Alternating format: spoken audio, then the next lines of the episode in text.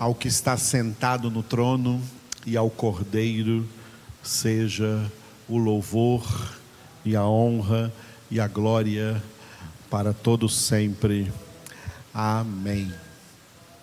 Aleluia. Na nossa última congregação, que foi domingo à noite, nós encerramos o décimo capítulo do livro dos Atos dos Apóstolos. Hoje vamos entrar então no décimo primeiro, décimo primeiro capítulo, percorrendo este livro maravilhoso. Então, todas as vezes que nós mudamos de capítulo ou mudamos de um para um tema importante, eu faço uma pequena recordação, revisão de tudo que já vimos. Este livro dos Atos dos Apóstolos, que tem 28 capítulos, né, do capítulo 1 até o capítulo 28, em número de capítulos, juntamente com Mateus, que também tem 28 capítulos, Mateus e Atos são os dois maiores livros do Novo Testamento. Este livro, nós poderíamos dar a ele o título de História da Igreja que seria um título é, não generalista, porque ele não é toda a história da igreja, ele é apenas uma, digamos assim, um capítulo inicial da história da igreja. Porque a história da igreja, mesmo no período em que este livro foi escrito, muitas outras coisas que não foram escritas aconteceram que fazem parte da história da igreja, mas não estão escritas aqui. Então, esses 28 capítulos, este livro dos Atos dos Apóstolos, né, ele tem que ser entendido apenas como um capítulo aí da história da igreja. O título do livro, Atos dos Apóstolos, também é um título que não é generalista. Por quê? Porque ele não traz os atos, as ações de todos os apóstolos de Jesus. Basicamente, nós vemos aqui os, alguns atos do apóstolo Pedro e até muitos atos do apóstolo Paulo, basicamente.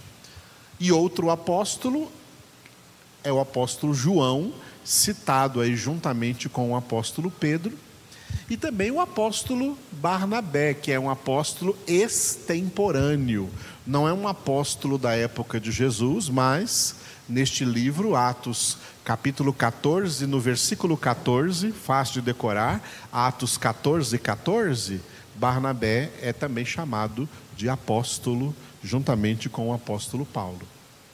Mas os dois principais apóstolos deste livro, o apóstolo Pedro e o apóstolo Paulo, e principalmente quem mais rouba a cena é o apóstolo Paulo. Mas esse livro é um livro, então, de, claro, história da igreja. Este livro está dividido em duas partes principais. A primeira parte vai do capítulo 1, versículo 1, até o capítulo 12, versículo 23, e eu dei o título de Multiplicação e Perseguição. A igreja cristã que nasceu no dia de Pentecostes, com mais ou menos 120 pessoas que ficaram cheias do Espírito Santo. Ela começou a se multiplicar muito rápido, o número de pessoas que se converteram, aumentando, mesmo em meio à perseguição perseguição dos judeus, especialmente perseguição dos judeus contra o cristianismo, contra esses primeiros crentes.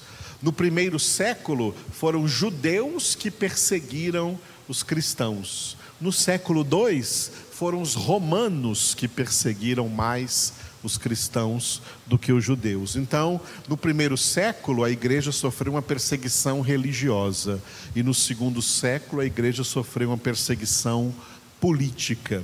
Mas em meio a essas perseguições, ela se multiplicou.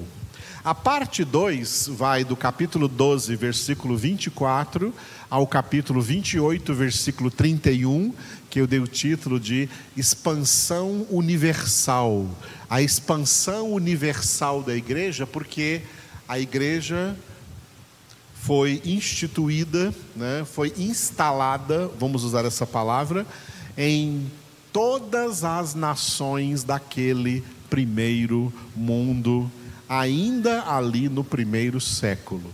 Chegando no final do, do, livro dos Atos dos Apóstolos, geograficamente, a igreja começa em Jerusalém, o livro dos Atos dos Apóstolos começa em Jerusalém, mas termina na capital do Império Romano, na época Roma. Termina com o apóstolo Paulo em Roma, em prisão domiciliar, mas livre para pregar o evangelho a quem viesse ali na sua casa. É assim que termina o livro dos Atos dos Apóstolos, alcançando a maior cidade da época. Poderia ser a Nova York da época. A grande cidade da época era Roma, a capital do Império Romano. Única cidade onde existia uma grande rodovia que dava acesso a todas as cidades do mundo irem para Roma. Por isso tinha o ditado lá no Império Romano: todos os caminhos levam até Roma. E quando todo mundo viesse de todos os lugares que chegava em Roma, encontrava uma rodovia chamada Via Ápia.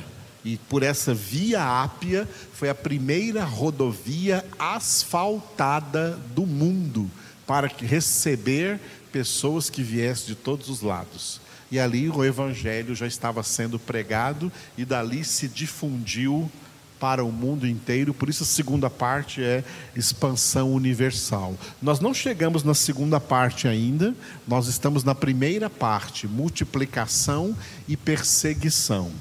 Essa primeira parte, ela está dividida em dois blocos.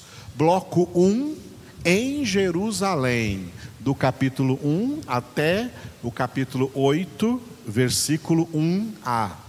Nós já tivemos a graça de Deus de terminar esse bloco 1. Nós estamos no bloco 2, capítulo 8, 1b, até o capítulo 12, versículo 23, até Antioquia. Havia duas Antioquias. Na época, essa Antioquia aí é Antioquia da Síria a Síria, que todos nós conhecemos recentemente, de, de, de, da história recente, de ter sido bombardeada aí nessa época dessa guerra contra o Estado Islâmico. A Síria, antes de ser uma nação totalmente islâmica, muçulmana, como se tornou, foi uma nação que fez parte do primeiro avivamento do cristianismo no século XX, porque uma de suas mais importantes cidades, Antioquia, Antioquia da Síria, teve uma igreja grande, muito numerosa, e sobre essa igreja, esse bloco 2 vai tratar aí. Por isso, até Antioquia. Então, o bloco 2 está dividido da seguinte maneira. Ele está dividido em dois segmentos: segmento 3 e segmento 4. Porque os segmentos 1 e 2 ficaram lá no bloco 1. Já terminamos o segmento 1, terminamos o segmento 2. E já terminamos também o segmento 3. Segmento 3, do capítulo 8, 1b até 9:30. Dois personagens importantes neste segmento 3, o diácono Filipe, e Saulo de Tarso, a conversão do Saulo de Tarso, que nós trabalhamos versículo por versículo aqui durante essa pandemia. E nós estamos agora no segmento 4, cujo título é Por toda parte, o evangelho sendo pregado por toda parte, e uma das pessoas importantes que está aí também colaborando para que essa pregação do Evangelho chegasse a toda parte é o apóstolo Pedro. Nós vemos aqui Atos do apóstolo Pedro. Do 9,31 até o 12,23 é este segmento 4. Então, por toda parte. Como que esse segmento está dividido? Esse segmento está dividido assim, do 9:31 até o 11:18, eu coloquei ali o nome de Pedro, porque aí estão os atos do apóstolo Pedro dentro desse segmento 4.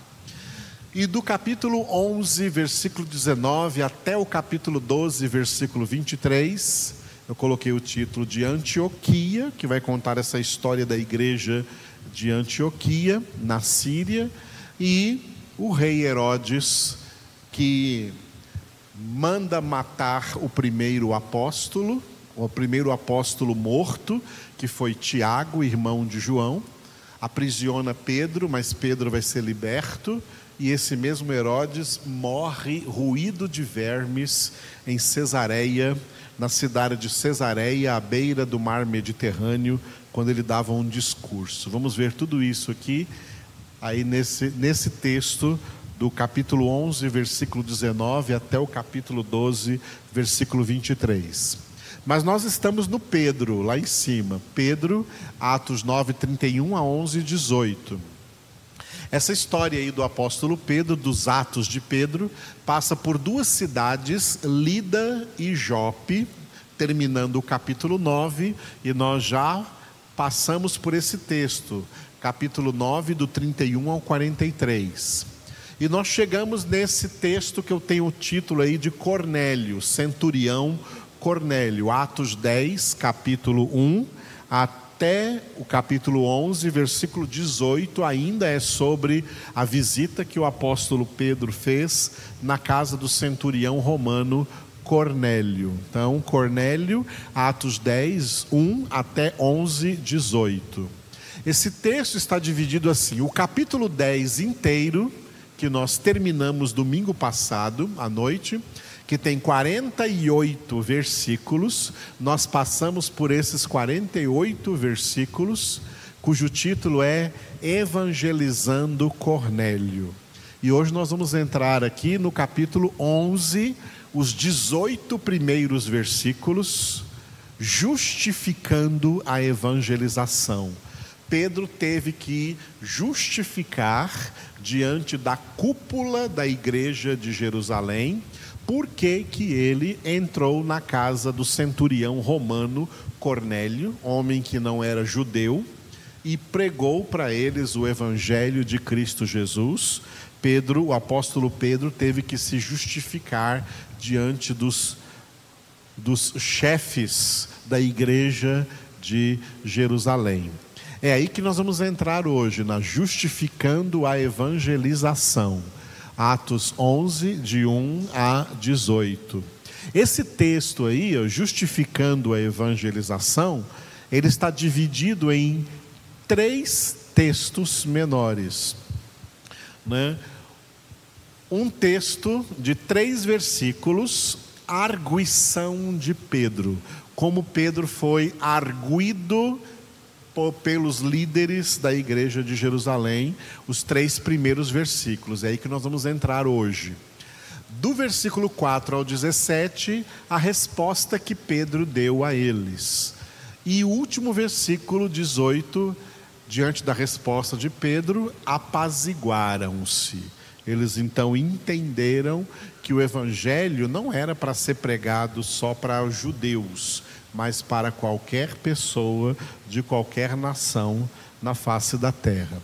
Começando com a arguição de Pedro, os três primeiros versículos, Atos 11, de 1 a 3. O versículo 1 está separado notícias de Cornélio, ou seja, as notícias de que o apóstolo Pedro esteve evangelizando na casa do Cornélio, do centurião romano, chegaram a Jerusalém. E qual foi então a reação da cúpula? Reação da cúpula da igreja de Jerusalém, versículos 2 e 3. Hoje vamos ver só o versículo 1, notícias de Cornélio chegou ao conhecimento dos apóstolos e dos irmãos que estavam na Judéia que também os gentios haviam recebido a palavra de Deus. Vamos repetir?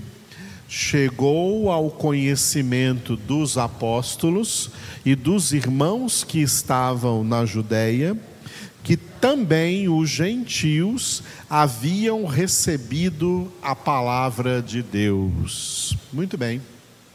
Como que essas notícias chegaram ali na Judéia? É, só para ter uma, né, um esclarecimento geográfico, Judéia era o, a região sul de Israel. Na época de Jesus, e também na época dos Atos dos Apóstolos, né, o mapa de Israel era dividido em três regiões. Ao norte, a Galileia, a capital da Galileia era Cafarnaum, à margem do mar da Galileia. E lá na Galileia também estava a cidade de Nazaré, onde Jesus foi criado. No centro do país, a região central de Israel era a Samaria, e a capital também chamava Samaria, onde Jesus evangelizou a mulher samaritana. E a região sul de Israel era Judéia. E tinha esse nome de Judéia porque a maior tribo de Israel que habitava aí, a maior parte da população eram descendentes da tribo de Judá. E por isso esse lugar se chamava Judéia, porque a tribo de Judá era a tribo dominante. E é também por causa da tribo de Judá que eles receberam o nome de judeus. Judeus por causa da tribo de Judá. A capital da Judéia era Jerusalém. Mas também aí na Judéia estava uma pequena cidade que era Belém, que é a cidade onde Jesus nasceu, Belém da Judéia. Né?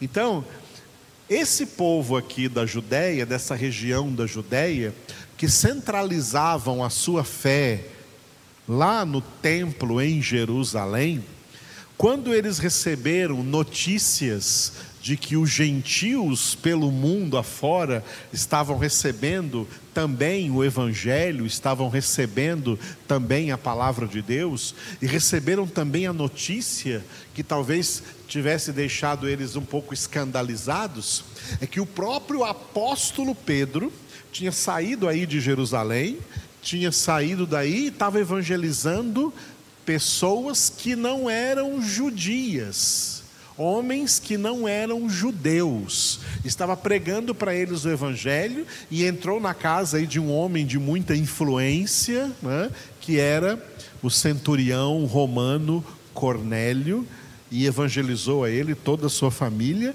Essa notícia chegou para eles lá em Israel. Bom, o que nós temos dentro desse texto é uma coisa que hoje muito se fala no mundo, que nós devemos entender o que é preconceito e o que é conceito. O que é preconceito e o que é conceito. Tá? A Bíblia não nos ensina a ser preconceituosos, mas ela nos ensina a ter conceitos firmados acerca de todas as coisas, inclusive de todas as pessoas, de todas as nações, de todas as culturas e de tudo que os homens também fazem na face da terra, de como vivem, de como se comportam. A Bíblia fala sim do comportamento humano. Por isso que existe uma teologia bíblica, uma doutrina bíblica que se chama a moral bíblica. A moral bíblica é uma moral santa. Portanto, quando a Bíblia fala contra algum tipo de pecado que pessoas na humanidade cometem, a Bíblia não está sendo preconceituosa. A Bíblia está sendo está trazendo conceito claro para dizer que o que é santo é santo, o que é profano é profano. O que é o que é justo, moralmente justo, e o que é injusto, iníquo e moralmente iníquo. A Bíblia ensina isso. Isso, isso é chamado de conceituação e não de preconceito. Nós temos conceitos bem formados, bem revelados por Deus na Sua palavra. Mas o que nós não devemos ter, a Bíblia também é contra isso. A Bíblia é contra preconceitos. Sermos preconceituosos em relação às pessoas. Eu já falei hoje aqui, no, quando falávamos de provérbios, né? que nós, como filhos de Deus, temos o dever de amar todos os homens. Temos o dever de orar em favor de todos os homens, abençoando todos os homens, sem se importar qual é o pecado deles qual é a imoralidade deles. Nós amamos todos os homens, oramos por todos os homens e somos enviados a pregar o Evangelho a todos os homens. Na pregação do Evangelho não pode haver preconceito.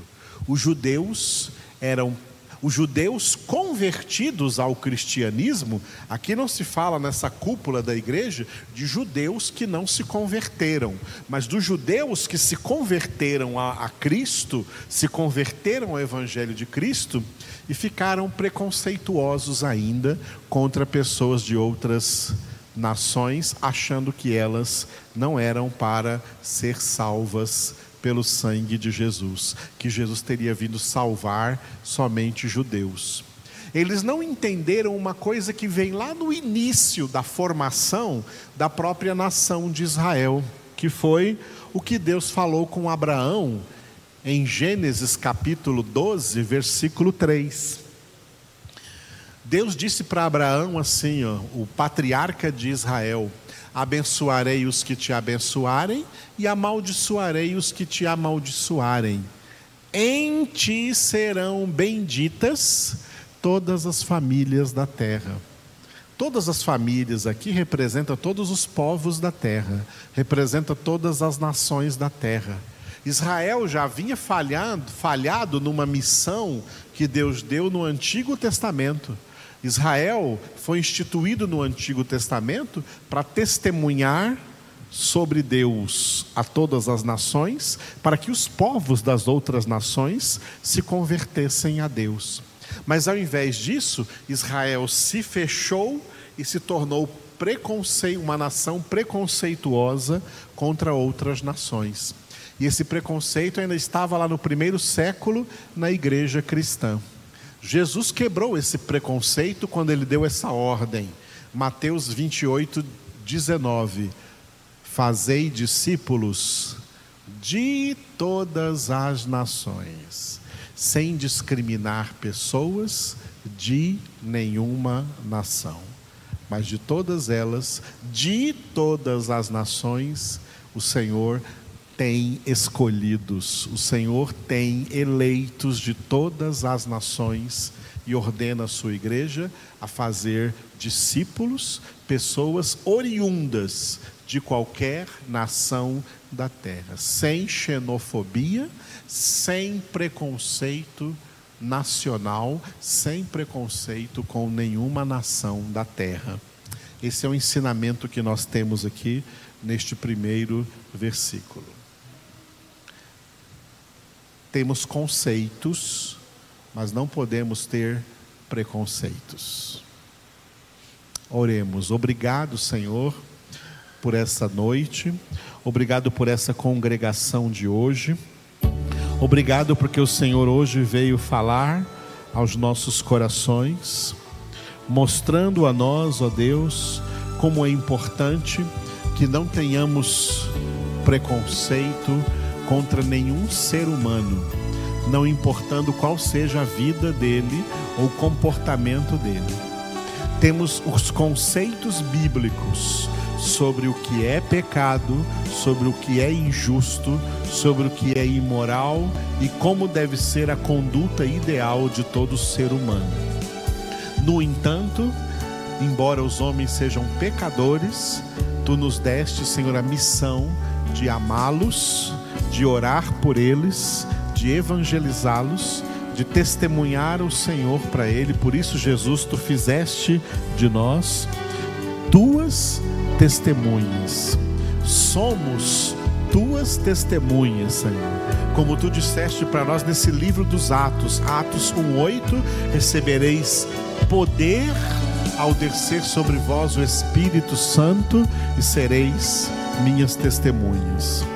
Por isso, Espírito Santo de Deus, nós oramos a Ti para que o Senhor tire de nós todo preconceito em relação a qualquer ser humano, para que nós a todos amemos, por todos oremos, a todos abençoemos, sejamos abençoadores de todos os homens e sejamos testemunhas do Senhor diante de todos os homens e preguemos o Evangelho a todos os homens, quer eles aceitem ou não, quer escutem ou não quer sejam convertidos ou não, porque nós sabemos que a genuína conversão só acontecerá com os teus eleitos, que da conversão serão conduzidos à santificação e da santificação serão conduzidos à glorificação. Que a graça do Senhor venha envolvendo cada vida, cada coração com a tua presença, ó Deus, do teu povo, na tua igreja, esclarecendo, Senhor, os teus filhos e as tuas filhas na palavra, para que todos, entendendo o Evangelho, façam com que esse Evangelho se manifeste na sua conduta, no seu comportamento, nas suas palavras, nos seus sentimentos, na sua maneira de pensar e em todas as áreas da sua vida. É assim que nós seremos, Jesus, aquilo que tu ordenaste: sal da terra e luz do mundo, influenciadores neste mundo para o Senhor. Oramos em favor de toda a humanidade, Senhor. Cura a todos os homens e abençoa a todos os homens ao que nós oramos a Ti, em nome de Jesus. E a Ti damos toda a glória, toda a honra e todo o louvor. Amém. Aleluia.